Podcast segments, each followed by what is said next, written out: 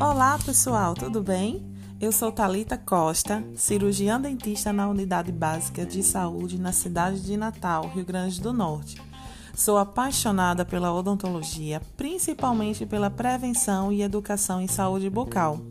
Estou aqui juntamente com minha colega de profissão, doutora Sulamita Medeiros, também cirurgiã dentista na UBS de Natal.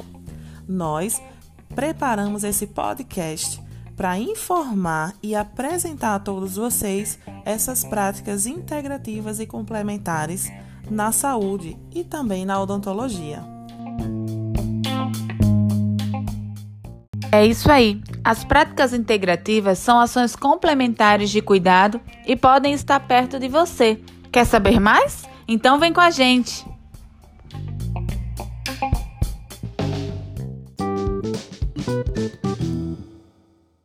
Desde a década de 1990, o uso das práticas integrativas e complementares, também conhecidas pelas siglas PICS, tem aumentado proporções mundiais.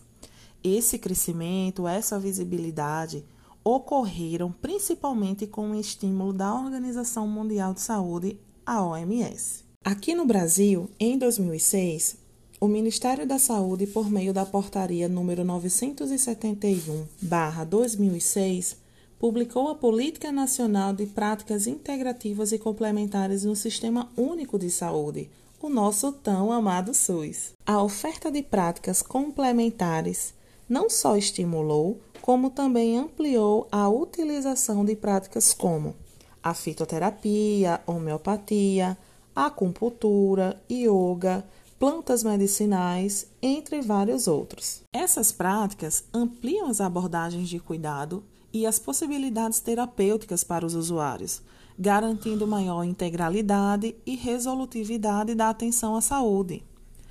O desenvolvimento da Política Nacional de Práticas Integrativas e Complementares tem caráter multiprofissional, sendo um marco importante o reconhecimento pela OMS das práticas integrativas e complementares à saúde bucal, que reconheceram para o exercício de nós, cirurgião dentistas, dessas novas práticas.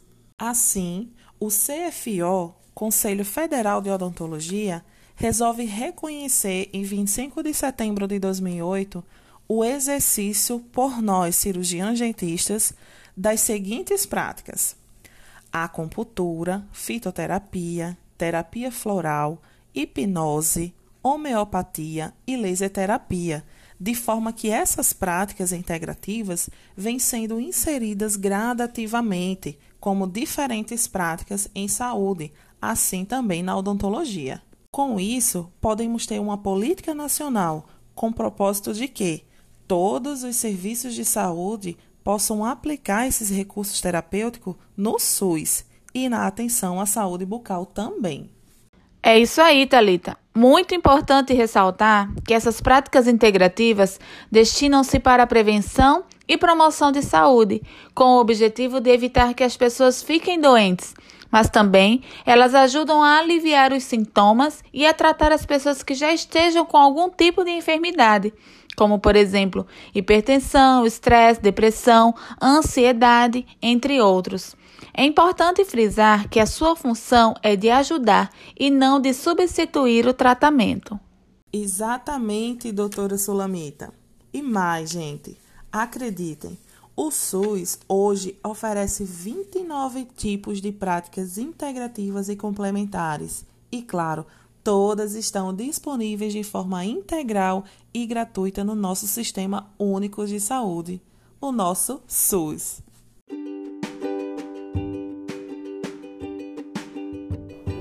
Nossa, desse jeito até eu vou querer fazer essas terapias.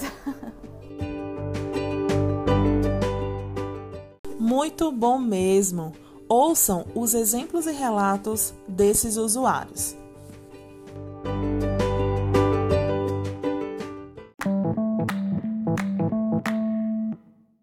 Maria Helena, de 35 anos, tem dores crônicas no pescoço e também na área da ATM.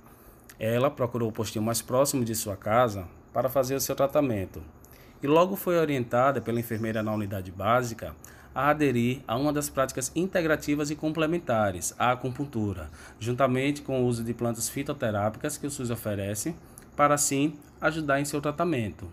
E ela relata: Depois que eu comecei esse tratamento, eu estou me sentindo muito mais disposta, tranquila, com menos dores. Graças a Deus, primeiramente, e segundo a esse tratamento que foi uma bênção na minha vida. As amigas de Dona Maria Helena também perceberam as mudanças no rosto, no ânimo e na diminuição da dor que ela tanto reclamava. Ela conta mais. As amigas, elas também dizem que isso é coisa de rica. Mas eu digo a você e a todos que dinheiro para isso eu não tenho não. Tudo é o postinho que me dá. Um outro relato e exemplo desses benefícios das práticas integrativas complementares é o de Edivaldo, que tem 47 anos. Ele é hipertenso e trata de uma depressão e crises de ansiedade e insônia.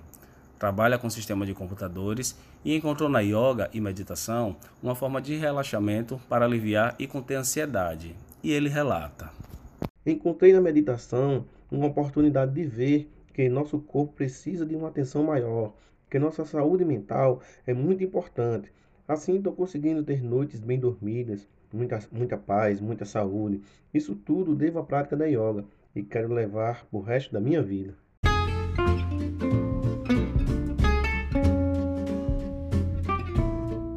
Que exemplos maravilhosos! Para nós da área de saúde, nos mostra a necessidade de conhecer novas formas de promoção e prevenção à saúde, saindo da perspectiva curativista tão incutida na população e caminhar para a ampliação do cuidado e autocuidado, principalmente na odontologia. Exatamente, doutora Sulamita. Olha só, e um dos principais desafios dessas práticas integrativas e complementares de saúde é suprir a falta de informação e de conhecimento sobre suas formas de cuidado em saúde e também na odontologia.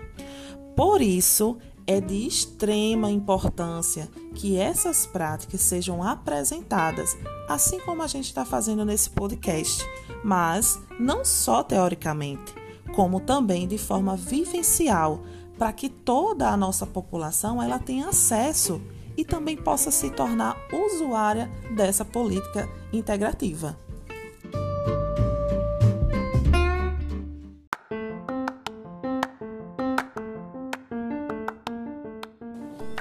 Então, vamos ficando por aqui. Espero que tenham compreendido um pouco melhor sobre as práticas integrativas e complementares na saúde e na odontologia. Mas vou deixar com vocês dois vídeos que elaboramos de dois colegas profissionais cirurgiões dentistas para relatar como aplicam as práticas integrativas na odontologia. Obrigada, gente. Tenha uma boa noite. Tchau, tchau.